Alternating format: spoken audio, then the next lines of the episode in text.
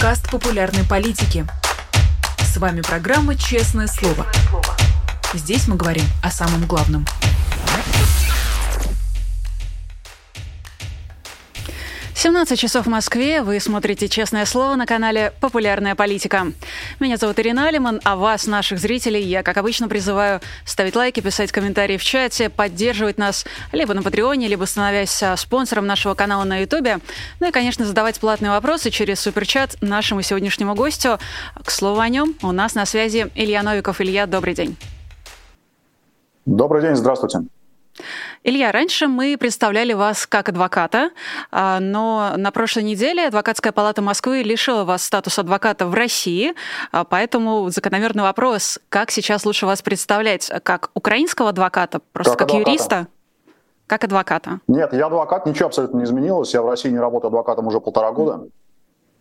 Моими последними клиентами был центр «Мемориал». Это все закончилось Должно было закончиться в апреле 2022 года, но закончилось э, де-факто в декабре, потому что последнее свидание было в декабре. Я с этого времени уже никаких дел в России не вел. Я украинский адвокат, я в 2021 году сдал экзамен. Вся моя практика сегодняшняя – это практика украинская, поэтому ничего абсолютно не поменялось. А, в этом смысле, конечно, хорошо, что ничего не поменялось. Я лишь отмечу для наших зрителей, которые, возможно, пропустили эту новость, что а, поводом для вашего для решения вас этого статуса в России стало ваше якобы недостойное поведение в эфире популярной политики. Ну, тут, конечно, стоит отметить, что я вдвойне рада вас видеть в нашем эфире. А во-вторых, а, хочу вас спросить, вообще существует ли такое понятие, как адвокатская этика, и может ли она быть нарушена высказыванием собственного мнения? Потому что именно этим вы и занимались в нашем эфире. Ну, занимался, надеюсь, буду заниматься. Смотрите, наверное, надо как-то рассказать предысторию моих э, непростых взаимоотношений с российским адвокатским сообществом. Вообще мы сколько времени можем уделить на это разговор? Это про меня и про меня, и он не про... У нас с вами есть целых Насколько 40... Целых 40 минут. Можем распоряжаться ими как угодно. Все 40 минут будем говорить про, про российскую адвокатуру. Ну, Если вы хотите. хотя бы говорить. А, есть, да, есть а, ситуация, которая существует сейчас, она возникла не, не сейчас и даже не год назад. Все это потихоньку, медленно дрейфует с начала 2000-х годов, когда был введен российский э, федеральный закон об адвокатуре и адвокатской деятельности, который фактически подвел под единый знаменатель то, что до этого было такое части махновщины, да, части самодеятельности. В общем, после распада Советского Союза адвокатура в России пребывала в таком интересном положении, когда, а, допустим, один адвокат, отделяясь от своей старой коллегии, еще советской какой-нибудь коллегии города Москвы или Московской области, образовал свою собственную коллегию Пупкины сыновья и принимал туда, кого хотел. И получалась такая адвокатура, размножающаяся по принципу гомеопатии. Мы берем одного адвоката, и вот на его месте уже 100. А, и чтобы с этим что-то сделать, был принят закон, который вел все это законодательные в такие правильные рамки, было учреждено в каждом регионе по палате. Это потом еще откликнется в 2022 году, когда, да даже и раньше, в 2014 году, когда Россия аннексировала сначала Крым, потом в таком ползучем порядке попыталась аннексировать э, Донецк и Луганск, да, мы все это знаем. Да, вот там российская адвокатура была к этому причастна тем боком, что там образовались в Крыму, в Севастополе, а уже позже в Донецке и Луганске, те самые адвокатские палаты регионов, созданные по российскому законодательству. И естественно, что все это проходило параллельно с таким усилением контроля э, и самоконтроля в первую очередь, потому что это э, делалось в первую очередь руками самих адвокатов. А в адвокатуре была такая и была и остается такая тенденция к тому, что Путин с Медведевым изображали при, при пересмене сроков, когда было ограничение не больше двух сроков для руководителя вот этой региональной палаты. И многие руководители прибегали к тому, чтобы им погрел место где-то полный срок, а где-то и совсем недолгий срок, какой-то пересменщик, вот этот вот преемник. С чего возвращались. Общем, все это к началу войны в 22 году зациклилось, до начала большой войны, мы понимаем, да, что война идет в 14 но к началу вторжения в Украину все это закуклилось и уже не обсуждалось даже э, как какой-то отдельный вопрос, а нужно ли адвокатуре бороться за свою самостоятельность, обсуждался вопрос, что, товарищи, вот давайте как-то быстрее, активнее, с большим пониманием идти навстречу государству, пока государство нас не скрутило баранеру. Это я могу об этом так легко и э, непринужденно говорить, ровно потому, что у меня моя работа именно адвокатская, моя карьера, моя дальнейшее какое-то, какое-то видение моей жизни, оно никак не связано с российской адвокатурой с самого начала этой войны. Для людей, которые остаются, людей, которые защищают своих подзащитных в России, для коллег, конечно, все это очень больной вопрос и вопрос их такого профессионального выживания. Один очень глупый, э, такой мой знакомый адвокат, это сказал, сформулировал это замечательным образом, что адвокат это самая патриотичная профессия в мире. Потому что медик может уехать, там химик может эмигрировать, водитель может куда-нибудь переехать, а вот адвокат, он привязан к своей стране, потому что больше никому он нахрен не нужен. Он знает только законодательство своей страны. Это, как говорил Бродский, взят, конечно, очень варварский, но верный, потому что вот так вот взять и переехать, и, э, и при этом не, не дауншифнуться, не, не начать работать таксистом, а остаться адвокатом, ну, это такой непростой эксперимент. У меня на него ушло несколько лет. Вот те коллеги, которые сейчас остаются в этой системе, которая очень э, с большим пониманием смотрит в сторону Минюста, э, выторговывают себе какие-то возможности остаться вот в том примерно формате взаимоотношений с государством, который есть без подчинения Минюста, очень опасается, что если что-то не так сделать, то Минюст все-таки придет выломает ногами двери и, усядется в этом кресле в твоем, к которому ты уже привык. А вот это очень веселая жизнь сегодняшней российской адвокатуры. Еще раз, меня это коснулось в меньшей степени. Но адвокатов, которые действительно серьезно относятся к своим обязанностям, которые до последнего остаются на дежурстве, которые прекрасно понимают, что э, не просто их неправильные действия в процессе, но и неправильное слово за пределами процесса может быть истолковано как неэтично и неправильно. В моем случае этими неэтичными и неправильными словами были комментарии к, э, если помните, я думаю, что не помните, потому что я уже сам этого не помнил, пока не прочитал на бумаге. Ну, давайте в я начале попробую. Мая, в начале мая да, 2022 года, когда только что затонул этот крейсер «Москва», а потом начали происходить какие-то странные взрывы, ну, где-то в Белгородской области, где-то в Перми на, на заводе снарядов или ракет – и э, меня кто-то из ваших коллег, я не помню, кто это был, по-моему, Низовцев это был, а может быть и нет. Похоже на него. Или на... А, меня спросили, вот, вот как же так, вот как, как же, как, как, как к всему этому относиться, что же теперь будет? И а, не лучше ли как-то вступить в переговоры с Путиным, может быть, надо как-то достичь мира? А было вполне очевидно тогда, сейчас, по-моему, еще более очевидно, что никакого мира от Путина получить нельзя, и что с Путиным уместен только разговор на языке силы. На языке этих, как я тогда сказал, взрывов. Да? С Путиным можно говорить на языке взрывов, с ним невозможно говорить на языке дипломатии. И э, мне там накатали целый талмуд, Минюс сначала накатал, потом коллеги одни, потом коллеги другие, которые все это разбирали. А, в том смысле, что ну вот как же, ну не должен адвокат так говорить, да, вот это же призыв к решению конфликтов насильственным путем господа, вы же звери, да, а так уже она не про это, она про какой-то совершенно другой путь решения конфликта. И, конечно, вообще беспомощно все это выглядит на фоне а, просто фестиваля вот этого вот а, с буквой Z, который творится в адвокатских палатах по всей стране. Где-то палаты просто собирают деньги. Или там то, что называют гуманитарной помощью. Надо понимать, что гуманитарная помощь – это всякая такие штуки типа рюкзаков, одеял и прочего, чтобы российским солдатам было удобнее воевать и убивать здесь, в Украине.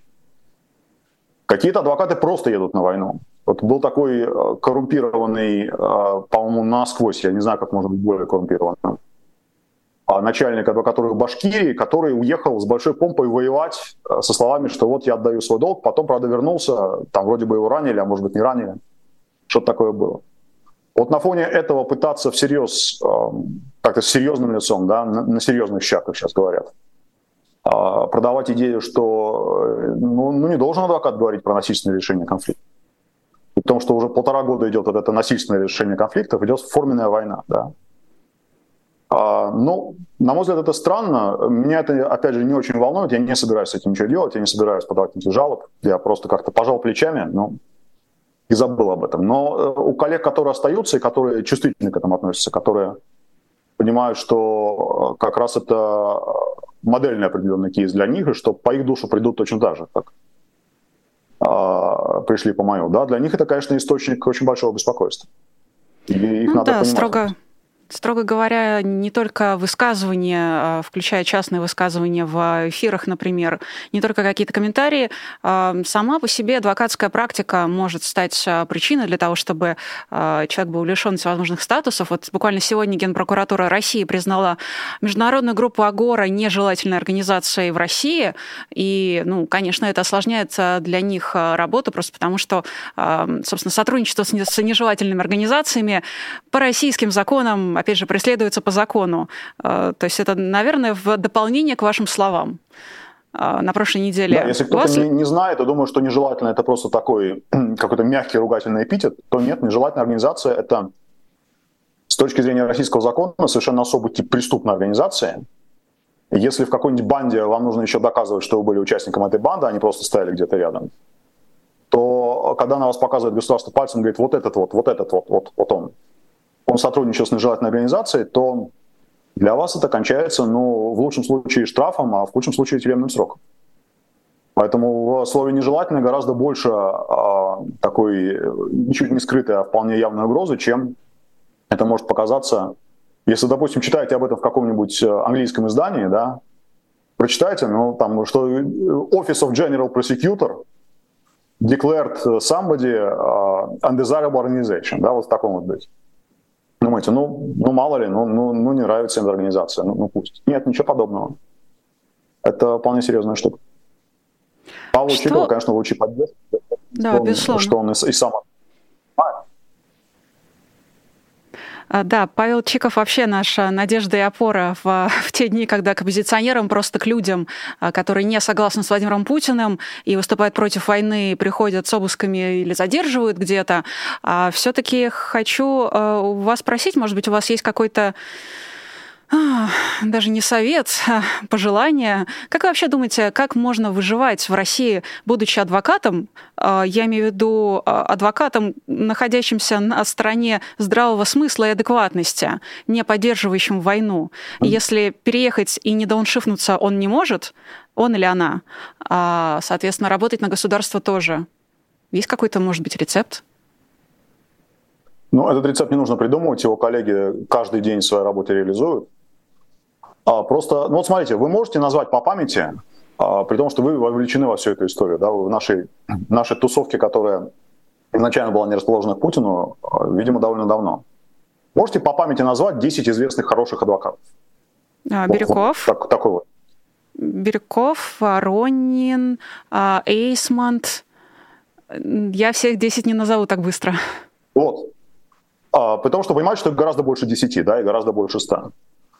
Но в силу вот э, того, что, о чем мы сейчас говорили, э, если адвокат хочет быть эффективным и хочет как можно дольше сохранять себя в профессии, он должен быть э, low profile, то, что называется. То есть он должен, ну, заткнуться это грубо, конечно, да, и, и может быть, может, не во всех случаях так нужно, но он должен следить за языком, он должен как-то очень, очень внимательно думать о том, о том, что он говорит, чтобы ему можно было больше делать. А Известность, она все-таки предполагает и то, и другое. Ты должен что-то делать, ты должен об этом говорить, потому что скромность, как известно, лучший путь безвестности. Поэтому э, адвокаты, которые прекрасно понимают, что они рискуют, они ходят по этому минному полю, они э, просто по факту того, какими делами они занимаются, они понимают, что им нужно быть аккуратнее во всех других проявлениях. Ну и, и в этом основном, конечно, тоже. И, э, и у многих получается. То есть там, допустим, до белорусского градуса, где когда адвокат вступает не по назначению, а именно по доброй воле вступает в дело какого-нибудь оппозиционера, для него это автоматически означает волчий билет э, в течение месяцев, если не недель. Вот до этого градуса ситуация в России пока еще не дошла. В России адвокат все еще может работать, а, но, что называется, аккуратно, да, и оглядываясь все время, э, все пуговицы у него застегнуты. Поэтому пока это возможно. Насколько долго это продлится? Если эта ситуация с, с Путиным и, и с войной, и с постоянным завинчиванием всего, что не завинчено, дадут развиваться в том же направлении еще несколько месяцев, да, может быть, там год или больше, конечно, дойдет и до, до белорусского градуса. А еще раз, э, я, по-моему, об этом говорил не в одном эфире, но повторение мать учения. Независимый адвокат в процессе — это не волшебная палочка, которая обязательно должна привести к тому, что человека оправдают. Как правило, процессах той категории, о которых мы говорим, это изначально невозможный вариант. Но независимый адвокат – это связь с внешним миром, которую человеку в СИЗО очень просто отрубить. Не носить ему почту, делать вид, что она не приходит, или не сломался компьютер, все что угодно. Это а, присмотр определенный, потому что оппозиционер, которому известно, что у него нет адвоката, нет никакой связи с внешним миром, с ним можно сделать все что угодно. Его можно бить, его можно пытать. А если известно, что к нему там каждый второй или каждый третий день приходит адвокат, это уже не так удобно делать. Но пока еще. Опять же, все, все впереди. В общем, адвокат, даже если он ничего особенного, просто если он независимый, если он э, добросовестно относится к своему статусу вот этого вот зонтика, пусть, пусть слабого, да, пусть бумажного, но зонтика над своим подзащитным. А это тоже большое дело. И потерять вот этот инструмент, потерять вот эту связь в процессе, конечно, будет очень, очень большой потерей для людей, которые сидят, и для их родных. Я лишь добавлю, что в Беларуси помимо волчьего билета независимые адвокаты, э, которые вступают в процессы, вступали в 2020 году в процессы, э, где обвинялся оппозиционер или оппозиционерка, они не только получали такой волчий билет, но нередко сами оказывались э, за решеткой. По крайней мере, такие кейсы тоже есть, и это, видимо, там, какой-то следующий совсем этап. А по поводу громких процессов хочется с вами два из них обсудить. Один из них проходил сегодня и проходит, возможно, сейчас, он закрыт для а, журналистов. Он проходит в Владимирской области, а, где судят Алексея Навального, я беру это слово в кавычки, его обвиняют в якобы экстремизме, по этому обвинению ему грозит до 30 лет лишения свободы. Я а, воспользуюсь случаем, назову имена его адвокатов, чтобы в моем списке было хотя бы пять. Это Вадим Кобзев и Ольга Михайлова. И, конечно, это те люди, через которых во многом мы узнаем о том, что происходит с Алексеем. При этом их присутствие, их э, постоянное нахождение в процессе не помешало, например, сотрудникам колонии э, избить Алексея. Такой случай уже однажды был. И э, даже в этом случае, когда очень самый известный российский оппозиционер, есть адвокаты. Даже это не мешает вот так давить на заключенных. Получается, они вообще не защищены никак? А вас это удивляет? А, меня это не то, что удивляет, мне хочется всегда верить э, в то, что э, есть какой-то хороший вариант развития событий или не очень плохой. Нет, варианты есть. Это как наш разговор о том, как человеку не попасть принудительно на войну. Да? А в силу лотереи, в силу того, что на нее попадут далеко не все, очень многие люди, которые вообще ничего не делали, никак не, не готовились, да, не, не принимали никаких мер, э, им просто повезет, и они на этой войне не окажутся, до них не дадут руки в государство. Но это взгляд на проблему с, с широкой стороны воронки. А при взгляде на проблему с узкой стороны воронки оказывается, что когда все-таки что-то случилось, вот тебя кинули в этот окоп под Бахмутом, где тебя убьют, или тебя арестовали и сейчас э, готовятся посадить на много лет, в общем, что-то в твоей жизни пошло не так. Вот тут оказывается, что все те зонтики, которые могли бы сработать, если бы государство было устроено как-то иначе, но они просто постфактум для тебя оказалось, что их нет. Видимо, не было с самого начала. Поэтому э, хорошие варианты есть, конечно, да, это называется повезло. Повезло – это хороший вариант. Более того, в силу того, как государство устроено, в силу того, что у него руки все еще короткие, чтобы пересажать 100 миллионов человек, из этих 100 миллионов абсолютное большинство не почувствует на себе э, лично, предметно ни, ни войны, да, ни тюрьмы. Насчет суммы уже не знаю, там, да, суммой может получиться по-разному. Но, но мы-то говорим о ситуации, которые уже попали в фокус нашего внимания ровно потому, что они уже дошли до вот этого плохого варианта. Если человек уже заключенный, то, разумеется, никаких гарантий, что его не забьют, его не будут пытать, из него не будут вымогать деньги – или что-то еще подобное, или там заставлять его оговаривать людей, которых он знает или наоборот не знает. А кому-то повезет, и с ним так не будет. Да? Кому-то повезет, и вмешается какой-то вариант событий, вроде того, что адвокат поднял шум, и начальник колонии сказал, ну ладно, это уже, уже хрен с ним, да, вот давайте от этого отстаньте, давайте кого-нибудь другого. А какой-нибудь другой начальник колонии, наоборот, скажет, ах, раз ты такой, раз ты поднимаешь шум, то мы на тебе еще отыграемся. Но это, опять же, это все не в поле закона, это не все в поле, все не в поле алгоритмов, которые из этого закона вытекают. Это в поле везения да, и шансов. Вы уже упоминали о том, что все зависит от того, как долго будет Путин э, и, соответственно, как долго продлится война. Я просто немножко с другой точки зрения на это хочу посмотреть и э, сравнить тот э, срок, которым, возможно, грозит Алексею, но, скорее всего, будем честны, ему действительно большой срок присудят, с тем, насколько рассчитывает Путин задержаться в этой жизни, на своем посту. Ну, то есть Сейчас это все выглядит так, как будто бы они действительно распланировали свою жизнь там, на 30 лет вперед, и на этот же срок хотят засадить Навального. А, как вы на это смотрите? Я не знаю, как ответить на вопрос формулировки, как я на это смотрю. Ну, то есть ответить, я замечательно это смотрю, мне все нравится, но как-то... Э, ну, можете сказать, да? Э, дебилы, например. Никто столько не живет. Понятно, что Путин не собирается умирать он, как любой вот такой э, диктатор э, с давних времен, он, он, все, он надеется обмануть всех, включая смерть. Тут в он надеется обмануть, а людей в своей стране он надеется обмануть, всяких иностранцев глупых он надеется обмануть и пересидеть, пока там не появится на посту президента США какой-нибудь другой человек, который будет на него смотреть иначе. И на всех остальных постах. И смерть он тоже надеется обмануть. Ну или, во всяком случае, он не собирается умирать ни в каком обозримом будущем.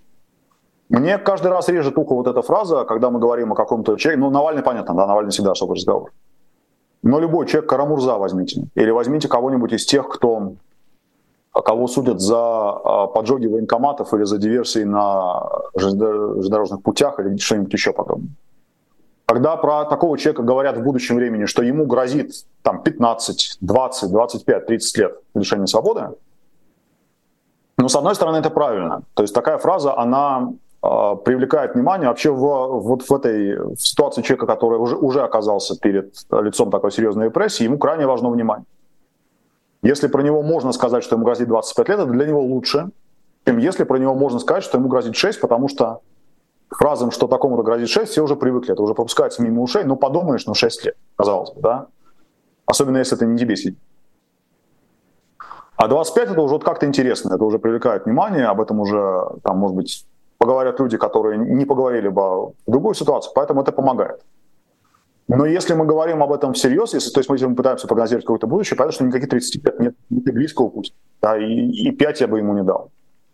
Путин человек, который сидит на очень шатком стуле. А, и на нем можно сидеть, там, балансируя все эти группы, там какие-то кадыровцы, пригожинцы, ФСБшные, военные, олигархи, другие, одни. балансировать между всем этим когда ты старенький, уже довольно тяжело. Это пока ты молодой еще относительно, пока тебе там 50-60, пока про тебя говорят, ой, как у нас моложавый президент, как он хорошо, какое у него крепкое рукопожатие, как говорит про Ельцина в его поздние годы. А, это одна ситуация, но когда ты уже старенький, и ты уже слабеешь, и тебе все еще нужно, причем в обострившейся ситуации, война, да, вот все эти а, ресурсы, которых не хватает уже на всех, и которых нужно распределять там либо одним, а другим тогда не достанется – старому человеку это тяжело все удерживать. Ему просто а, гораздо сложнее, чем, чем ему, ему уже было бы в другой ситуации или более юном возрасте. Поэтому нет, конечно, Путина не только 30 и 10, но даже и 5 лет у Путина нет. А что у Путина есть? У Путина есть Навальный и возможность на ним издеваться. Как и а, еще некоторое количество а, политзаключенных, которые не все из них проходят по категории личные игрушки Путина. Вот Навальный проходит по категории личная игрушка Путина. А ему интересно это, ему интересно вот так с ним играться, ему интересно... А, я не знаю, как, в каком виде он получает э, отчеты с этого процесса, но он, конечно, получает. А, это совершенно понятно, что там даже на фоне войны, даже на фоне каких-то проблем, которые у него в любой момент могут прилететь, откуда он не ждет, даже на фоне того, что у него в очередной беспилотник может приземлиться на его крышу Кремля, но все равно Путину смотреть за тем, что он делает с Навальным, интересно.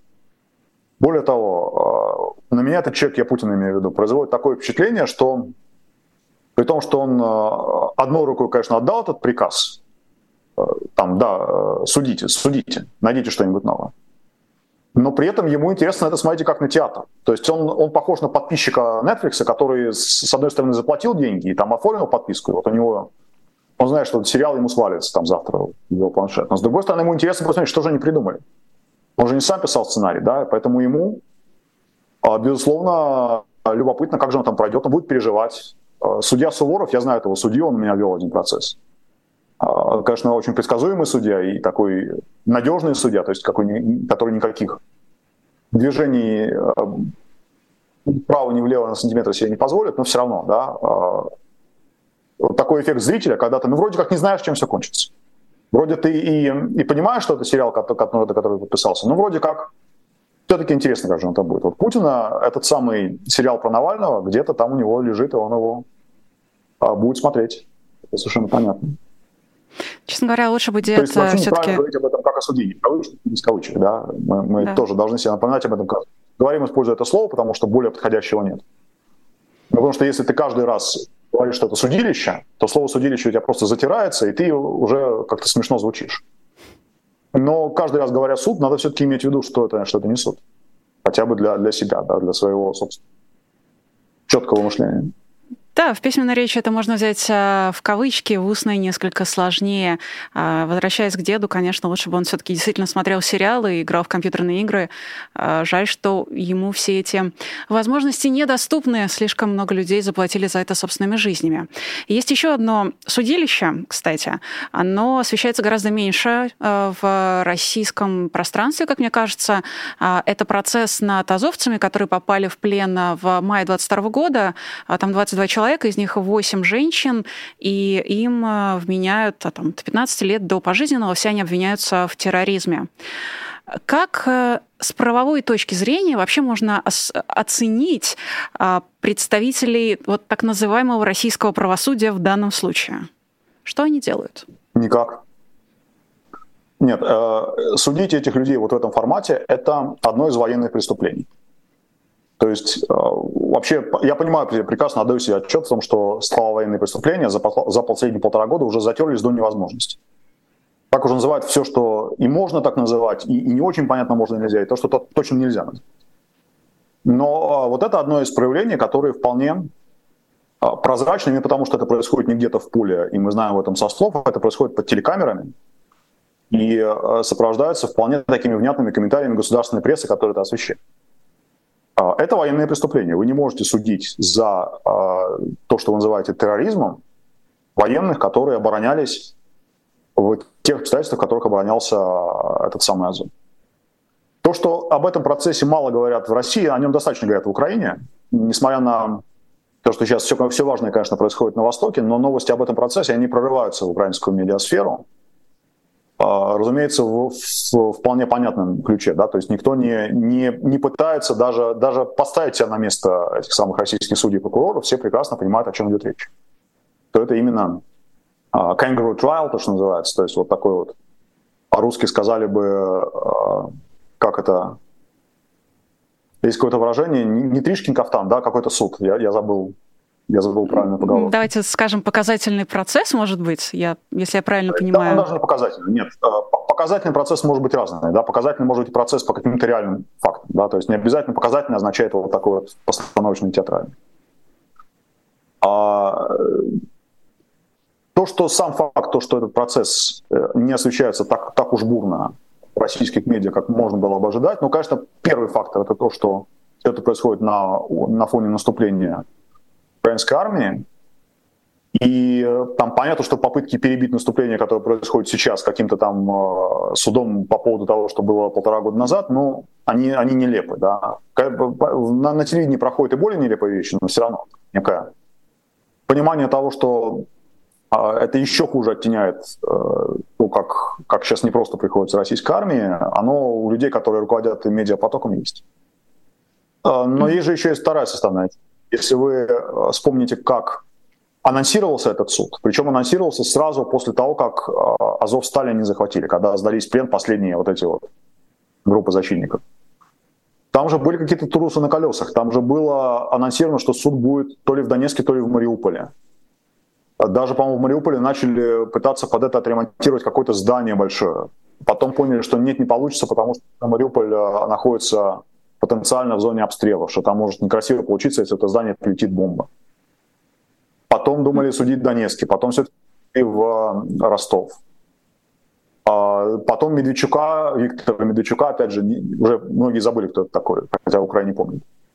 А, Медведчука обвиняли на а, большое количество украинских военных, и в какой-то момент вообще оказалось, что э, таких руководящих фигур, вот из этих защитников Азовстали, у России уже и не осталось. То есть они, конечно, могут показать пальцем, назначить кого-то, вот ты здесь был главным, мы тебя судим за то, что ты глава террористов. Но все прекрасно знают, что кто командовал на Азовстале, и эти люди уже не в России. Они, кто-то вернулся в Украину, будучи обменен, обменен по такой стандартной схеме. Кто-то сейчас находится в Турции, будучи интернирован, потому что их обменяли при участии Турции. В общем, России уже особо некого показывать из тех, кого они могли бы, а, что называется, вывести под камеру. Им уже приходится показывать только исключительно вот такую массовку. Без какого-то, естественно, а, принижения этих людей. Ни один из них, ни один из тех, кто находится сейчас на скамье подсудимых в военном суде в Ростове, не заслужил ни такого обращения, ни тем более никакой критики ни с чьей стороны. Но э, ставя себя на место организаторов этого процесса российских, да, ставя себя на место кукловодов, э, вот этих вот дирижеров, режиссеров, мы понимаем, что реквизита, с которым они могли бы хорошо работать, чтобы сделать для своих хозяев красивую картинку, у них просто нет. А, и так к этому, видимо, и нужно относиться. То есть это процесс, который анонсировался широко, это был замах на рубль, и в итоге у них получается удар на копейку. Да, там даже были построены клетки, в которых ну, ну нужно было, видимо, содержать этих людей.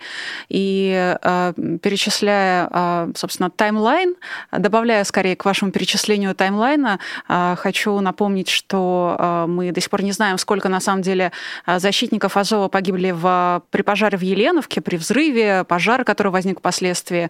То есть э, сколько еще людей э, должно было на самом деле быть в живых и быть либо обмененными ими, ну, либо, видимо, участвовать в качестве массовки на этом процессе. Как вы считаете, какая вообще судьба ждет э, этих 22 человек? Э, это будет обмен тоже, как в случае с Медведчуком, или какое-то показательное возмездие?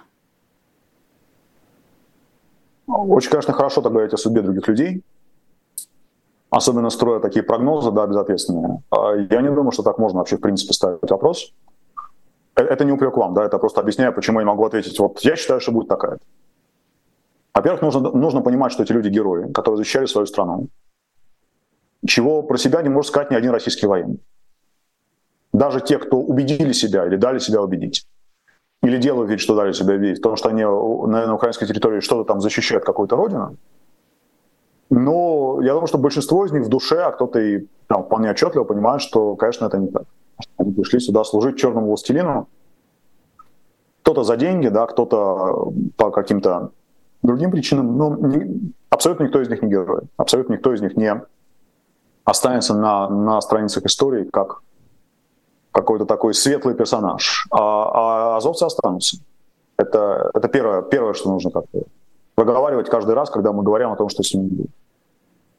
А, гораздо более так вот за счет повторения многократного сейчас, чем это было год назад, от, обкатана вот эта схема с обменами.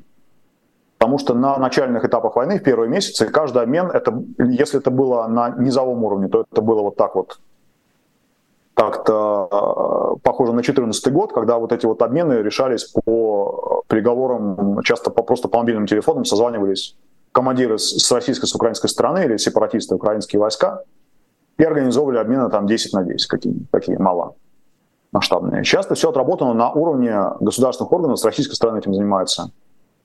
Ну, по какой-то из линий занимается омбудсмен, с украинской омбудсмен занимается тоже.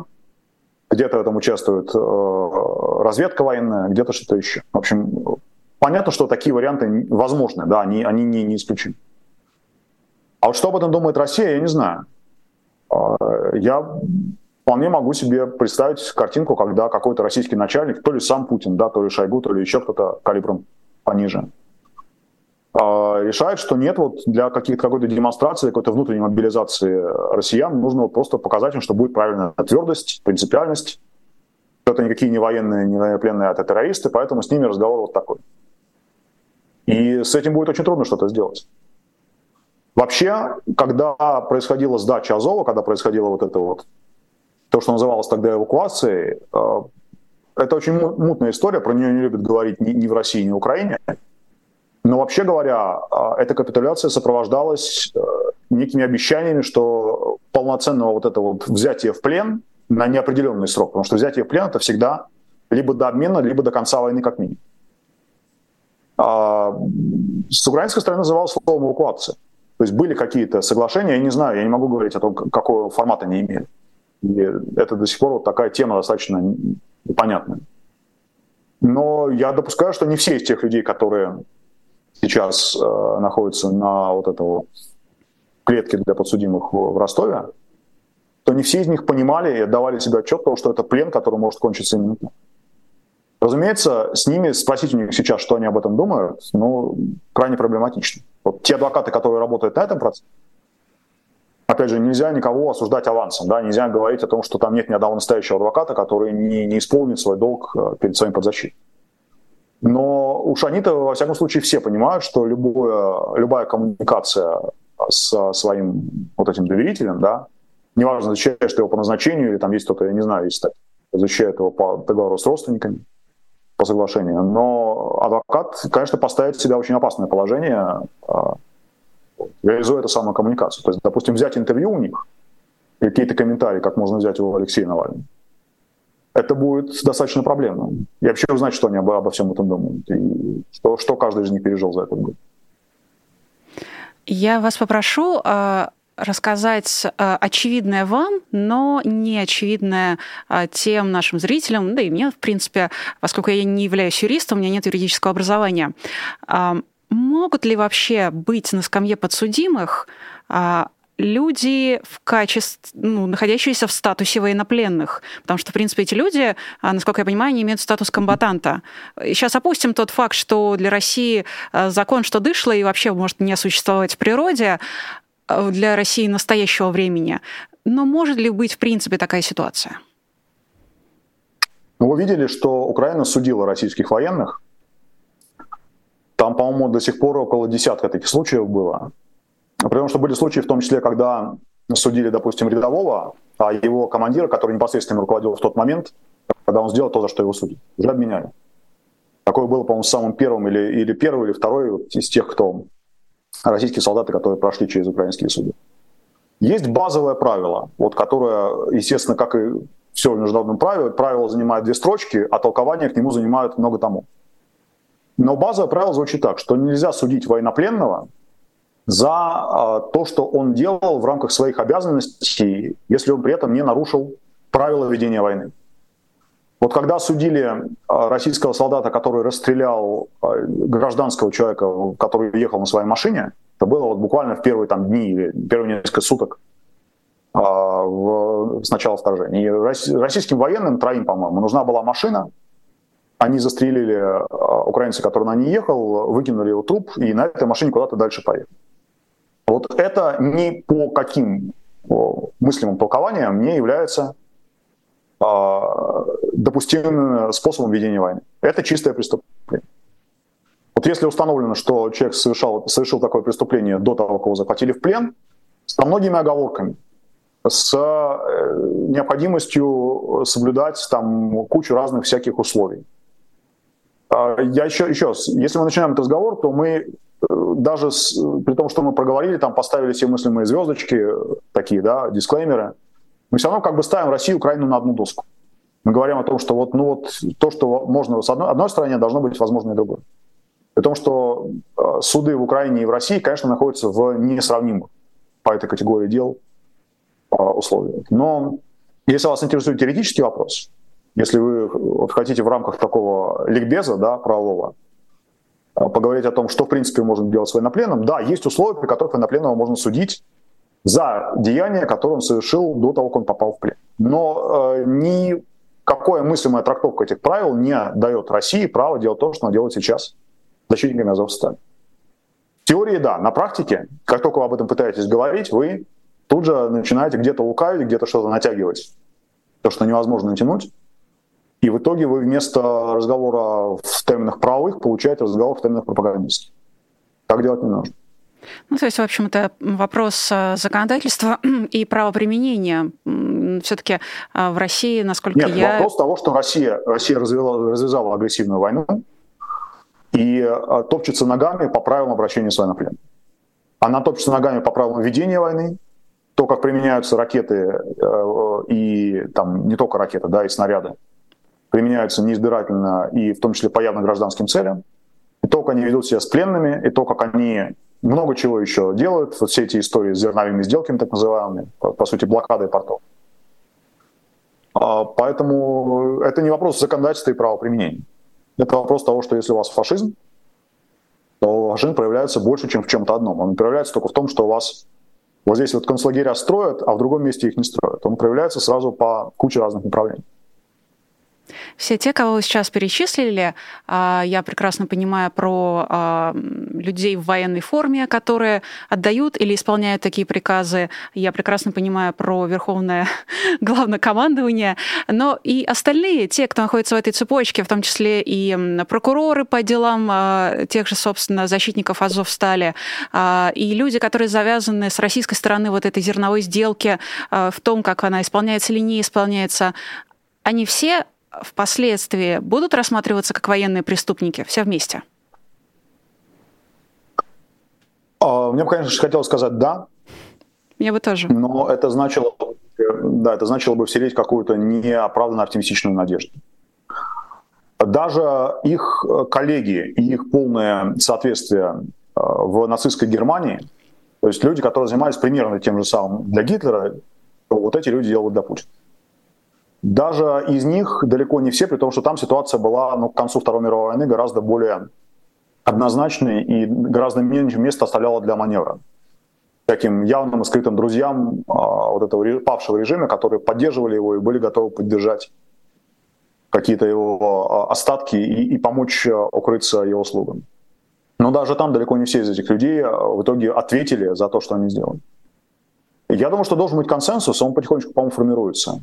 А вот по мере того, как эта ситуация развивается все дальше и дальше, по мере того, как все меньше остается вот это вот место для полутонов, консенсус, э, сводящийся к тому, что российские министры, российские депутаты, российские прокуроры, участвующие в подобного рода преследованиях, российские судьи, российские генералы, российские дипломаты, все, кто завязан так или иначе на то, чтобы э, эта война могла вестись с российской стороны эффективнее – а война это одно большое преступление. Мы понимаем, да, что солдат не отвечает за, э, за развязывание этой войны. То есть вы не можете солдата Иванова наказать за то, что Россия вторглась в Украину, даже если он вторгся в первую, в первую колонию.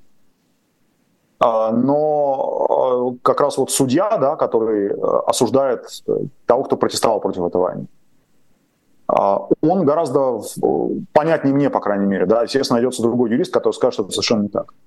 Но мне гораздо понятнее, как обосновать вину судьи Петрова, который э, бросает человека в тюрьму на несколько лет за э, фразу о том, что российские войска э, убивали гражданских в Буче. Вот как вину этого судьи Петрова э, с точки зрения именно военного преступления, преступления агрессии? Я думаю, что обосновать мы увидим. Как чем как обосновать вот этого рядового Иванова, который, может быть, на первом же танке въехал, но что он там делал, и сведения о том, что он кого-то лично застрелил из гражданских или он кого-то пытал, у нас нет. Поэтому Я думаю, что мы тяжело. увидим, конечно, этих людей. Но этим придется заниматься. Хорошо, что этом говорить. Спасибо вам, что вы об этом говорите. Спасибо, что нашли время и пришли к нам в эфир. У нас на связи был адвокат Илья Новиков. Э, еще, друзья, э, была я, меня зовут Ирина Алиман, еще были вы. Те, кто смотрели в онлайне, ставили лайки и писали комментарии. Ну, а также те из вас, кто стали нашими патронами на Патреоне в течение эфира, да и прямо сейчас внизу, я думаю, вот так появится ссылка на Patreon. А если не увидели, то посмотрите в описании к трансляции, переходите, выбирайте честное слово, поддерживайте, тогда ваше имя появится вот в этой бегущей строке вместе с остальными нашими патронами. Будем делать вместе с вами честное слово. Я с вами прощаюсь а, ненадолго, до следующих эфиров. Напоминаю о том, что сегодня еще очень насыщенная эфирная сетка, так что оставайтесь с популярной политикой. Ну а от меня пока. Вы слушали подкаст «Популярные политики». Мы выходим на Apple Podcast, Google Podcast, Spotify и SoundCloud. А еще подписывайтесь на наш канал в YouTube.